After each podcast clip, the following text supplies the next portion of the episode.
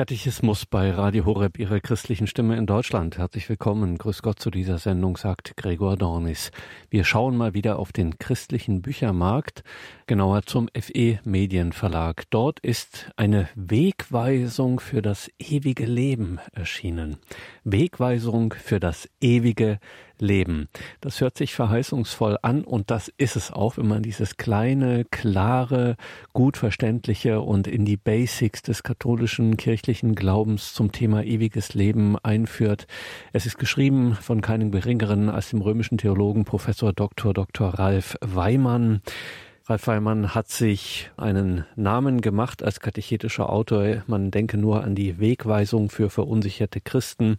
Eine Wegweisung in diesen doch herausfordernden Zeiten, gerade für Getaufte, wo man nicht so richtig weiß, ja, was ist denn nun eigentlich wirklich dran an unserem Glauben? Der eine sagt so, der andere sagt so. Wie ist es denn nun eigentlich? Da bietet Ralf Weimann tatsächlich Wegweisung. In diesem Fall eine Wegweisung für das ewige Leben. Und er war im August 2023 22 in Balderschwang im Allgäu, dem Hauptsitz von Radio Horeb. Und da hatte ich Gelegenheit, mit ihm über sein neues Buch zu sprechen, mit Ralf Weimann, die Wegweisung für das ewige Leben. Das ist jetzt bereits, Ralf Weimann, die zweite Wegweisung, die Sie geben. Warum Wegweisung? Ja, es geht hier um die Wegweisung für das ewige Leben. Und wie kommt man nun zum ewigen Leben? Wie gelangt man dahin? Es braucht einen Weg, einen Weg, den wir konkret einschlagen. Und Jesus Christus hat sich geoffenbart als der Weg, die Wahrheit und das Leben. Und damit ist hier bereits der Schlüssel gegeben. Jesus Christus ist der Weg und er ist zugleich die Weisung. So spiegelt sich in diesem Wort eigentlich ein ganz christologischer Bezug wider. Das heißt, dass Jesus Christus im Mittelpunkt steht und dass er uns die Tür öffnet zum ewigen Leben. All das ist in dem Titel ausgedrückt Wegweisung für das ewige Leben, wie mein neues Buch heißt. Und in diesem Ihrem Buch Wegweisung für das ewige Leben schreiben Sie, Professor Weimann, die Frage nach dem Tod sei die wichtigste des Lebens. Das müssen Sie jetzt erklären. Wofür leben wir eigentlich? Was ist der Sinn und Ziel unseres Lebens? Das wird man nur beantworten können, wenn man den größeren Horizont berücksichtigt. Und der größere Horizont bedeutet, dass ich mich frage, was kommt denn nach diesem Leben? Denn nur von dort her, vom Ende her, erschließt sich sozusagen der Sinn auch des jetzigen Lebens. Momentan ist es so, dass viele Menschen nur im Hier und Jetzt leben. Das hängt auch mit unserer Internetkultur zusammen. Ständig prasseln irgendwelche Botschaften, Nachrichten oder andere Dinge auf uns ein, sodass unser Geist ständig irgendwie beschäftigt ist und man kaum mehr darüber nachdenkt, was eigentlich wirklich wesentlich ist. So lebt man nur noch im Hier und Jetzt, aber darum geht es im Leben nicht. Im Leben müssen wir den Sinn finden und den werden wir nur dann finden, wenn wir den Blick darauf richten, was nach dem Tod kommt. Denn das hiesige Leben, dauert nur, wenn man so möchte, eine gewisse Zeit, vielleicht 30 Jahre, wenn es schlecht läuft sozusagen, durch Tod und Unfall vielleicht, vielleicht 60, 70, 80, 90 Jahre, aber ist auf jeden Fall begrenzt. Die Ewigkeit hingegen, das ewige Leben ist unbegrenzt. Deswegen ist die Frage nach dem ewigen Leben von diesen beiden Perspektiven her grundlegend. Zum einen, ich wiederhole es noch einmal, weil nur vom Ende her sich der Sinn des Lebens erschließt und zum anderen, weil die Ewigkeit ewig dauert und unser Leben hier sehr begrenzt ist und dafür lohnt es sich zu leben. Die Botschaft Jesu Christi zielt genau in diese Richtung. Er möchte uns den Weg zum Himmel zeigen. Das Tor zum Himmel hat er durch seinen Tod geöffnet. Wir müssen da nur eintreten. Und daher ist diese Frage, was nach dem Leben kommt, was nach dem Tod kommt, die grundlegende alle Fragen, auf die Jesus Christus Antwort gibt. Und natürlich gibt es auch aus der Sicht des christlichen, des kirchlichen Glaubens auch eine Antwort darauf, was wir hinter diesem Tor erwarten dürfen. Und auch dazu findet man natürlich ausführlich etwas in Ihrem Buch der Wegweisung für das ewige Leben. Bevor Sie das aber machen, Professor Weimann, legen Sie Halt ein, und zwar ausgerechnet bei der Vernunft. Warum das? Weil schon große Denker wie die alten Griechen, wenn man so möchte, also Platon, Aristoteles und so weiter, sich mit diesen Fragen beschäftigt haben und zu einer gewissen Erkenntnis gelangt sind. Sie sind zu der Erkenntnis gelangt, dass der Mensch Geist hat und der Geist ist unsterblich. Von daher ist dem Menschen ein Stück Unsterblichkeit eingeschrieben. Das lässt sich schon mit Hilfe der Vernunft erklären. Mit Hilfe der Vernunft lässt sich aber nicht erklären, wie es dann konkret nach dem Tod weitergeht. Dafür braucht es die Offenbarung, das Licht Gottes, das uns entgegenkommt. Aber was ich versucht habe zu zeigen in einem kurzen Kapitel in dem vorliegenden Buch Wegweisung für das ewige Leben, ist, dass auch Vernunft und gerade die Vernunft uns nahelegt, dass die christliche Perspektive sehr vernünftig ist, denn der Geist, den wir haben, der deutet darauf hin, dass es Unsterblichkeit im Menschen eingeschrieben ist und dass der Mensch auf Unsterblichkeit hin geschaffen ist. Wir sprechen über das Buch Wegweisung für das ewige Leben, ein Buch des römischen Theologieprofessors Dr. Dr. Ralf Weimann, ein kleines Bändchen mit einer wirklich glasklaren Wegweisung, die jeder verstehen kann, der dieses Buch zur Hand nimmt. Und jetzt müssen wir einfach ganz klar in die Mitte der Sache gehen, Professor Weimann, in ganz groben Zügen. Wie geht's denn aus christlicher Sicht nach dem Tod weiter? Unser Leben hier auf der Erde ist nicht gleichgültig. Alles, was wir tun, hat einen Wert, hat einen Sinn. Das Gute wie das Schlechte, es wird sozusagen in unsere Seele eingeschrieben. Heutzutage verstehen das die jungen Leute besser, wenn man von Speichern sprechen würde, so wie es auf der Hard Disk also gespeichert wird, so wird unser ganzes Leben, all das, was wir tun, das Gute wie das Schlechte, entsprechend auf unserem Geist, in unserer Seele gespeichert. Was im Tod nun passiert, nach christlicher Sicht, ist, dass diese beiden Elemente, der Mensch besteht aus einem Leib, einem Körper und einem Geist. Beide sind untrennbar miteinander verbunden. Es geht hier um eine substanzielle Einheit. Es ist wichtig hier zu betonen, dass es nicht um eine Dualismus geht, sondern um eine Dualität, also eine substanzielle Einheit zwischen beiden. Die ist so substanziell, so grundlegend, dass eine Trennung des Geistes vom Leib dazu führt, dass der Mensch stirbt. Und das ist die theologische Definition des Todes, also die Trennung von Seele und Leib. Die Seele, das Geistprinzip ist das Lebensprinzip, der Lebensatem, wie auch beschrieben wird im Alten Testament. Und wenn dieser Lebensatem entschwindet, dann setzt der Zerfallsprozess an und der Körper zerfällt. Nun, aus christlicher Sicht wird nun das ganze Leben in die Seele eingeschrieben. Die Seele ist unsterblich und sie geht im Tod direkt tritt sie vor den Schöpfer. Sie geht also dahin zurück, woher sie gekommen ist. Und von Jesus Christus, von Gott, dem Dreifaltigen, wissen wir, dass er Licht vom Licht ist, so bekennt die ganze Kirche und Christenheit im Glaubensbekenntnis.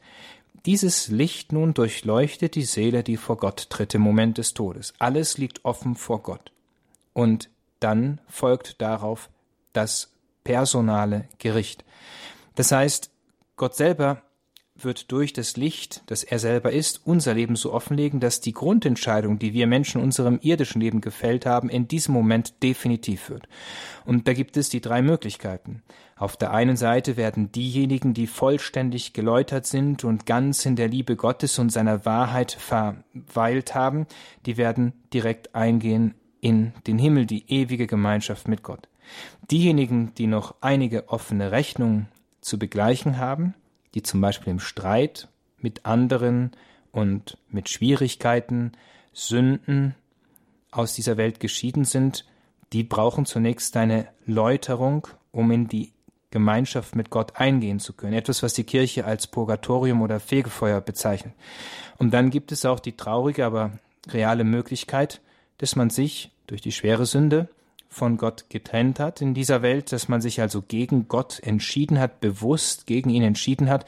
Und eine solche Entscheidung wird Gott in diesem Moment auch respektieren. Und das führt dann in den Zustand der Hölle. So ist in christlicher Sicht der Tod der Moment, in dem unsere Lebensentscheidung definitiv wird. Deswegen ist es so wichtig, diese Entscheidung gut vorbereitet entsprechend anzugehen, so dass das ganze Leben daraufhin ausgerichtet ist und man mit der Gnade Gottes vor Gott in diesem Moment bestehen kann. Wie sieht denn so eine Vorbereitung am besten aus, Ralf Weimann? Also anders äh, gefragt, was kann ich denn machen, was kann ich denn tun, um möglichst gute Chancen auf den Himmel zu haben? Der Himmel ist die Gemeinschaft mit Gott. Und um in die Gemeinschaft mit Gott zu gelangen, sollte ich auch hier schon in der Gemeinschaft mit ihm, dem lebendigen Gott, stehen. Das lässt sich auch vergleichen mit einer ganz normalen Liebesbeziehung. Niemand wird eine Liebesbeziehung zu jemandem eingehen, der nicht in irgendeiner Gemeinschaft mit der Person steht. Andernfalls wäre es ein Betrug und eine billige Liebe oder es wäre einfach nur ein Ausnutzen. Das geht bei Gott nicht. Um eben halt auf den Himmel vorbereitet zu sein, gibt es keine bessere Vorbereitung als bereits hier auf Erden in Gemeinschaft mit Gott zu leben. Und in Gemeinschaft mit Gott ist der Christ immer dann, wenn er im Stand der Gnade verharrt. Also nach der Taufe hat man die Gnade erhalten, die Gnade, die uns die Erbsünde abgewaschen hat und die uns zu Kindern Gottes gemacht hat, so für den Christ. Und diese Gnade, so sagt Paulus schon, die tragen wir in zerbrechlichen Gefäßen. Wir sind also angehalten, uns einzusetzen, so dass wir immer in diesem Gnade verweilen. Das zeigt sich dann auch sehr schön in den alten Traditionen der Erstkommunion. Früher haben dann, nachdem man die erste Heilige Kommunion empfangen hat, die Kinder und die Täuflinge oder die Erstkommunikanten weiße Kleider getragen, die das eben auch ausdrückten, die Freude der Reinheit und so weiter. Und dass diese äußeren Zeichen, die sollen aber vor allem eine innere Haltung zum Ausdruck bringen. Und darauf kommt es an, dass man Gott in seinem Leben annimmt, dass man ihn bejaht, und damit auch seine Gebote annimmt, denn die sind sozusagen die konkreten Wegweiser, und deren Einhaltung wird uns dann in die Gemeinschaft mit Gott führen. So hat er sie uns gegeben. Das heißt, auch die Gebote sind in diesem Sinne keine Last oder etwas, was uns beschwerlich mitgegeben ist, sondern die Gebote sind eine wirkliche Wegweisung. Und das versuche ich auch in dem Buch zu erklären, so dass da auch konkrete Hilfestellungen dann dem Menschen mitgegeben werden, so dass man auf dem Weg bleibt zu Gott und möglichst an unser Ziel kommt, nämlich den Himmel.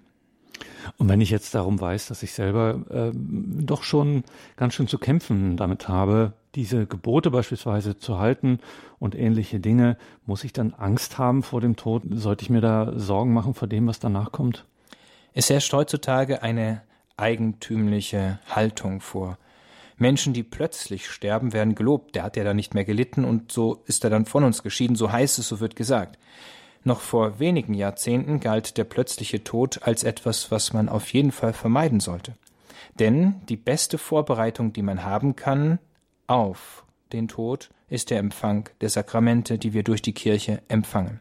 So zunächst die heilige Beichte, dass man zunächst all das, was nicht gut ist, noch einmal vor Gott trägt und es bereinigt und das ganz willentlich tut, weil in diesem Moment ich auch noch einmal Gott wirklich annehme als der, der er ist.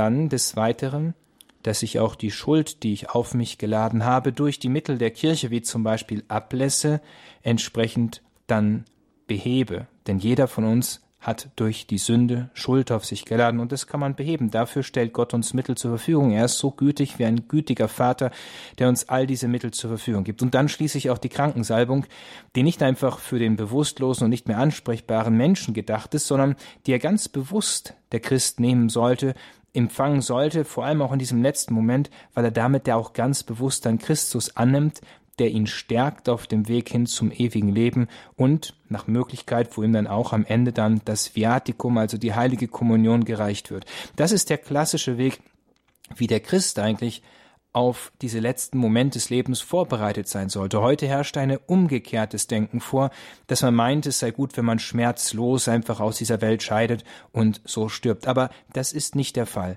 Es geht wirklich darum, gerade im letzten Moment des Lebens, Jesus Christus, Gott, den Lebendigen, anzunehmen, um hier schon in Gemeinschaft zu sein, und dann ist der Tod wie eine Pforte. Man tritt sozusagen durch den Tod hindurch in die Gegenwart Gottes, von der Gemeinschaft mit Gott, die man hier schon auf Erden praktiziert hat, hin in die Gemeinschaft mit Gott in alle Ewigkeit. So mit diesem Vertrauen sollte der Christ sich diesem letzten Moment nähern. Es wäre zu wünschen, dass das wieder zu einem neuen Bewusstsein führt, gerade auch bei den Christen, bei den Katholiken, damit sie eben halt diese letzten Momente besonders leben in dem Vertrauen auf den barmherzigen Gott.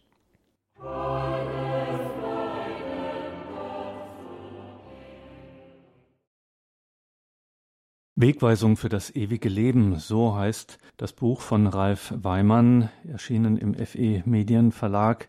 Wir sind hier im Gespräch mit Ralf Weimann über dieses Buch. Das war ein kleiner Einblick in einen unfassbaren Horizont. Binden wir es am Ende nochmal zusammen. Professor Weimann, der Weg zum ewigen Leben. Dieser Weg, der scheint nicht einfach zu sein. Trotzdem die Frage, lohnt es sich? Schon Jesus Christus sagt, dass der Weg zum ewigen Leben steinig und der Pfad schmal ist und dass nur wenige darauf gehen. Er selber führt uns den Weg, der zum ewigen Leben führt, und er hat sein Leben gegeben, damit auch wir, wie er, in das Leben gehen können. Der Weg in der Tat ist nicht einfach. Es ist nicht einfach in der heutigen Zeit, die Gebote Gottes zu leben. Es ist nicht einfach, sich nach dem zu richten, was Gott uns geoffenbart hat. Aber es gibt nichts Besseres. Es gibt nichts Schöneres. Es gibt nichts Erfüllenderes. Denn erst vom Ende des Lebens her erschließt sich der Sinn unseres jetzigen Daseins. Man kann das vergleichen mit einer Reise. Wenn ich eine Reise antrete in einem Auto, wo dann die Zeit, in der ich fahren kann, begrenzt ist, abhängig natürlich vom Benzin, der im Tank ist, dann wird irgendwann das Benzin ausgehen. So auch unser Leben. Es erlischt irgendwann.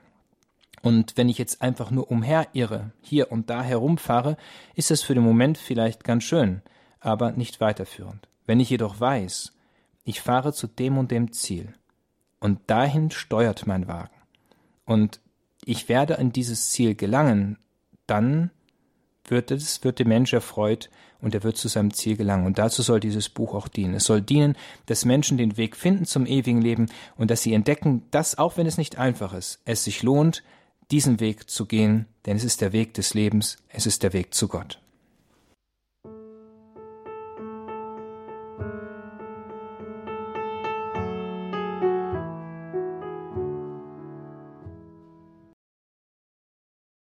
Und da sind wir wieder im Katechismus bei Radio Horeb, Ihrer christlichen Stimme in Deutschland. Schön, dass Sie jetzt hier wieder mit dabei sind. Nachdem wir eben mit Ralf Weimann gesprochen haben über die Wegweisung für das ewige Leben und wie wichtig es ist, darüber Bescheid zu wissen, was der Sinn unseres Lebens ist, wo wir hingehen, was das Ziel dieser ganzen Veranstaltung ist, durch die wir uns ja mehr oder minder durcharbeiten, mal mehr, mal weniger erfolgreich, diesen Sinn, dieses Ziel des Lebens nicht aus den Augen zu verlieren, darauf kommt es also an. Und was kann einem da helfen? Eine gescheite geistliche Erdung, Hilfe, etwas, das das eigene Leben mit Gott sinnvoll begleitet. Da gibt es viele Mittel und Wege und ein ganz einfaches Mittel, ein ganz einfacher Weg, da Begleitung und Unterstützung zu erfahren, ist schlicht und ergreifend Radio Horeb. Das ist ja mittlerweile deutschlandweit ganz einfach empfangbar über DAB Plus und natürlich auch über unsere Horeb-App und die vielen anderen Möglichkeiten, die es da gibt. Nur immer wieder erstaunlich, es gibt immer noch sehr, sehr viele Menschen in Deutschland, die Radio Horeb gar nicht kennen, die gar nicht wissen, dass es dieses Radio gibt. Und da gibt es deutschlandweit viele hunderte von Ehrenamtlichen, die dem abhelfen wollen. Das machen sie professionell, das machen sie geschult und begleitet, von uns geschult und begleitet im Radio Horeb Team Deutschland. Das heißt, es gibt dort regionale Gruppen, die sich regelmäßig treffen und dann in ihrer Umgebung, in ihrem Umfeld, in Pfarreien, bei Veranstaltungen, öffentlichen Veranstaltungen, in Institutionen, Krankenhäusern, überall dort, wo es sich anbietet, dort Radio Horeb vorstellen, mit Menschen ins Gespräch zu kommen. Wir sagen immer, Radio Horeb ein Gesicht zu geben in einer persönlichen Begegnung. Eine davon ist Ursula Koch. Sie leitet das Team Karlsruhe und im Juli 2023 hatte ich Gelegenheit, mit ihr bei einem Treffen der Teamchefs unseres Radio Horeb Team Deutschland zu sprechen, beziehungsweise von ihr zu erfahren, wie das denn in ihrem Leben war, in ihrem Leben mit Gott, ihr Glaubensweg, der sie dann schließlich auch zu Radio Horeb und zum Radio Horeb Team Deutschland geführt hat. Ursula Koch. Ich bin schon ziemlich lange Christin. Mit 16 Jahren hat mich Gott überzeugt, dass es ihn gibt. Aber so richtig eine heiße Phase hatte ich dann nach der Geburt oder auch schon vor der Geburt meines Sohnes. Denn ich ging voller Freude zum Frauenarzt und der sagte, oh, tut mir leid, das wird nichts mit Ihrem Baby. Fünfter Monat geht's ab. Das war wie, als ob man mich K.O. geschlagen hätte. Es war sowas von schrecklich. Ich bin dann zu meinem Hausarzt. Da kam die Frau des Hausarztes und sagte, ach, machen Sie sich nichts draus. Die Männer wissen überhaupt nichts. Bei mir haben sie auch schon sowas mal behauptet. Das hat mich ein bisschen getröstet. Aber gut, ja, und da ich ja schon einige Zeit im Glauben war, habe ich mich ein bisschen bei Gott ausgeheult, habe gesagt, du, ich verstehe das überhaupt nicht. Ich war so glücklich jetzt mit meinem Kind. Und jetzt soll es nicht auf die Welt kommen. Und mein Mann, der war auch fromm, katholisch, sind wir zusammen zu meinem Lieblingsheiligen gewallfahrtet, obwohl ich nicht hätte dürfen, zum Bruder Klaus. Da sind wir aufs Glisterli. Ich wusste damals noch nicht, was das bedeutet. Mein Frauenarzt hatte mir jegliche heftige Bewegung verboten. Und wir hatten den ausgerechnet den steilsten Weg auf die Alm uns ausgesucht. Voller Panik, irgendwo mittendrin, als die Felsen felsiger wurden, wollte ich nicht mehr weitergehen. Nicht mehr vorwärts, nicht mehr rückwärts. Ich habe gesagt, ich verliere das Kind, ich verliere das Kind. Panik. Und dann kam, wie aus dem Nichts, kam eine Ordensfrau, hat unsere Not gesehen, hat gesagt, oh, ist doch kein Problem. Jetzt gönnt einfach nur noch über die Matte und dann sind wir da. Und im Vertrauen auf diese Frau habe ich es dann geschafft und oben haben wir dann Gebet zum Bruder Klaus um seine Hilfe gesprochen, die Glocken geläutet in dem kleinen Kapellchen und ich ging total erlöst, ging ich wieder runter und es hat alles geklappt. Das Kind kam auf die Welt, trotz aller Unkenrufe. Selbst der Arzt in der Klinik, der mir gesagt hat, ah ja, das kann man ja ein bisschen früher holen und kein Problem. Und er hat zu mir nachher gesagt, ich habe nie geglaubt, dass Ihr Kind auf die Welt kommt. Aber er kam auf die Welt. Und warum kam er auf die Welt? Das hat der Arzt mir nachher erklärt, weil er nämlich eine Behinderung hatte. Er hatte eine Speiseröhrenmissbildung. Ich mag es jetzt nicht genau erklären, das wird zu lang. Aber damit mussten wir dann auch wieder leben. Und das war wieder eine neue Herausforderung, auch für unseren guten Bruder Klaus. Mit drei Jahren sollte unser Sohn x Operationen bekommen, weil er nämlich nur Milch trinken konnte. Er konnte nichts essen. Nichts Festes. Mit acht Monaten wäre er fast erstickt. Das ist wieder eine andere Geschichte, auch Bewahrung. Kam auch gerade jemand, wie vom Herrn gesandt. Und als wir dann gewusst haben, wir müssen irgendwas unternehmen, wir waren dann beim Spezialisten in Köln, ein sehr guter Mann, der hat dann immer die Speiseröhre gedehnt und so weiter, aber der Erfolg war gering. Es war einfach nicht genug. Und dann sind wir nochmal zum Bruder Klaus. Und da ist wirklich Unglaubliches passiert. Wir sind abgestiegen in einem der nobelsten Hotels. Ja, mein Mann war jetzt nicht gerade sehr arm, konnten wir uns damals leisten. Und das Pax Montana, da gab es einen Hausgeistlichen, geführt wurde es von einem äh, Südtiroler gläubigen Katholiken, war super. Man hat sich richtig aufgehoben gefühlt. Als erste Aktion der Hausgeistliche, Pater Michel, ein ganz alter Herr, kam, darf ich Ihren Sohn segnen? Warum auch immer. Wir natürlich, ja klar, klar. Er segnet unseren Sohn. Schöne Geschichte. Dann gehen wir weiter. Haben gesagt, du, wir gehen wieder aufs Klichterli. Das war letztes Mal. Gut, sind wir wieder hoch. Mein Sohn, den kleinen Kerl hochgetragen, den Dreijährigen. Was war oben? Eine Priestergruppe aus Augsburg. 25-jähriges Priesterjubiläum. Und jeder, man glaubt's nicht, was wollten die machen? Wollten ihn segnen. Einer nach dem anderen. So viele Priester, alle haben ihn gesegnet. Unglaublich, ich habe gedacht, boah, das kann nur gut werden. Das, oh, das ist genial. Aber das Genialste kommt noch. Wir gingen wieder in unser Pax Montana zurück. Beim Frühstück saß uns gegenüber ein dunkelhäutiger Priester. Jung, sah aus wie ein Inder. Kam natürlich auf uns zu und man kann schon erraten, was er wollte. Er wollte unseren Sohn segnen. Er hat ihn gesegnet. Ganz ein netter, er hatte eine unglaubliche Ausstrahlung. Also ich kannte den Mann nicht. Zehn Jahre später hatte ich zufällig KTV eingeschaltet. Saß neben unserem guten Buschor dieser Priester. Ein bisschen gealtert natürlich, zehn Jahre. Und dann erfuhr ich, es war Pater Santan Fernandes, zu dem die Leute massenweise mit Bussen angereist sind, um über sich beten zu lassen, weil er die Gabe der Heilung hatte. Nachts um vier haben die angerufen. Ja, und was hat Gott gemacht? Er hat uns diesen Mann einfach geschickt. Wir mussten nicht anrufen, wir mussten nicht anreisen. Gott hat uns Santan Fernandes geschickt. Und es ist einfach unglaublich. Ich war in Tränen aufgelöst. Ich war wirklich in dem Moment in Tränen aufgelöst. Es war, also ich habe zum ersten Mal gespürt, Gott kümmert sich um jeden, jeden Einzelnen. Wirklich, wirklich, auch um uns, um mich, um unseren Sohn. Es war noch, nachdem wir wieder von Klisterli und von Flieli weg waren, sind wir noch nach Sachsen in die Kirche. Der Kleine hat am Sarkophag gespielt vom Bruder Klaus, da ist ja dieser silberne Sarg. Und ich hatte die Stimme in meinem Herzen, mach dir keine Sorgen, wenn ihr wieder nach Köln fahrt zum Spezialisten, es wird alles gut.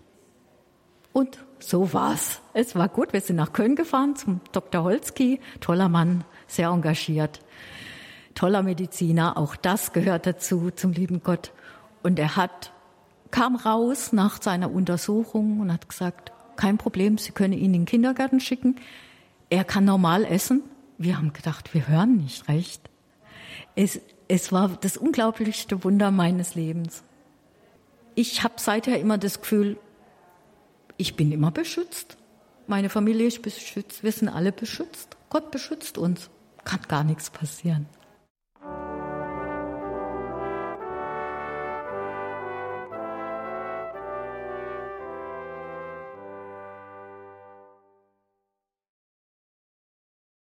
Was Gott tut, das ist wohl getan. Ein Klassiker des christlichen Liedguts in einer Instrumentalversion zum Ausklang dieser Katechismus-Sendung bei Radio Horeb, ihrer christlichen Stimme in Deutschland. Wir hörten gerade eben noch Ursula Koch. Sie leitet eine Regionalgruppe des Radio Horeb Team Deutschland, nämlich das Team in der Region Karlsruhe. Liebe Hörerinnen und Hörer, schauen Sie auf horeb.org und informieren Sie sich über all unsere Angebote, über alle Möglichkeiten, sich einzubringen. Danke fürs Dabeisein. Danke, dass Sie mit Ihrem Opfer, mit Ihrem Gebet, mit Ihrer Spende unsere Arbeit möglich machen. Sie wissen, gerade nach der materiellen Seite hat Radio Horeb keine anderen Einnahmen als ausschließlich die Spenden der Hörerinnen und Hörer. Ein herzliches Vergelt's Gott allen, die sich an diesem Projekt hier auch in dieser Unterstützung mit beteiligen, die das möglich machen, dass wir hier in der Radiofamilie im Gebet miteinander und füreinander füreinander einstehen können, dass wir es teilen können in Katechese, in Spiritualität, in Lebenshilfe.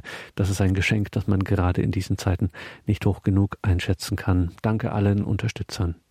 Hier folgt jetzt um 17.15 Uhr die Reihe zum Nachdenken. Bleiben Sie dran. Viel Freude hier im weiteren Programm. Alles Gute und gottesreichen Segen wünscht Ihnen Ihr Gregor Dornis.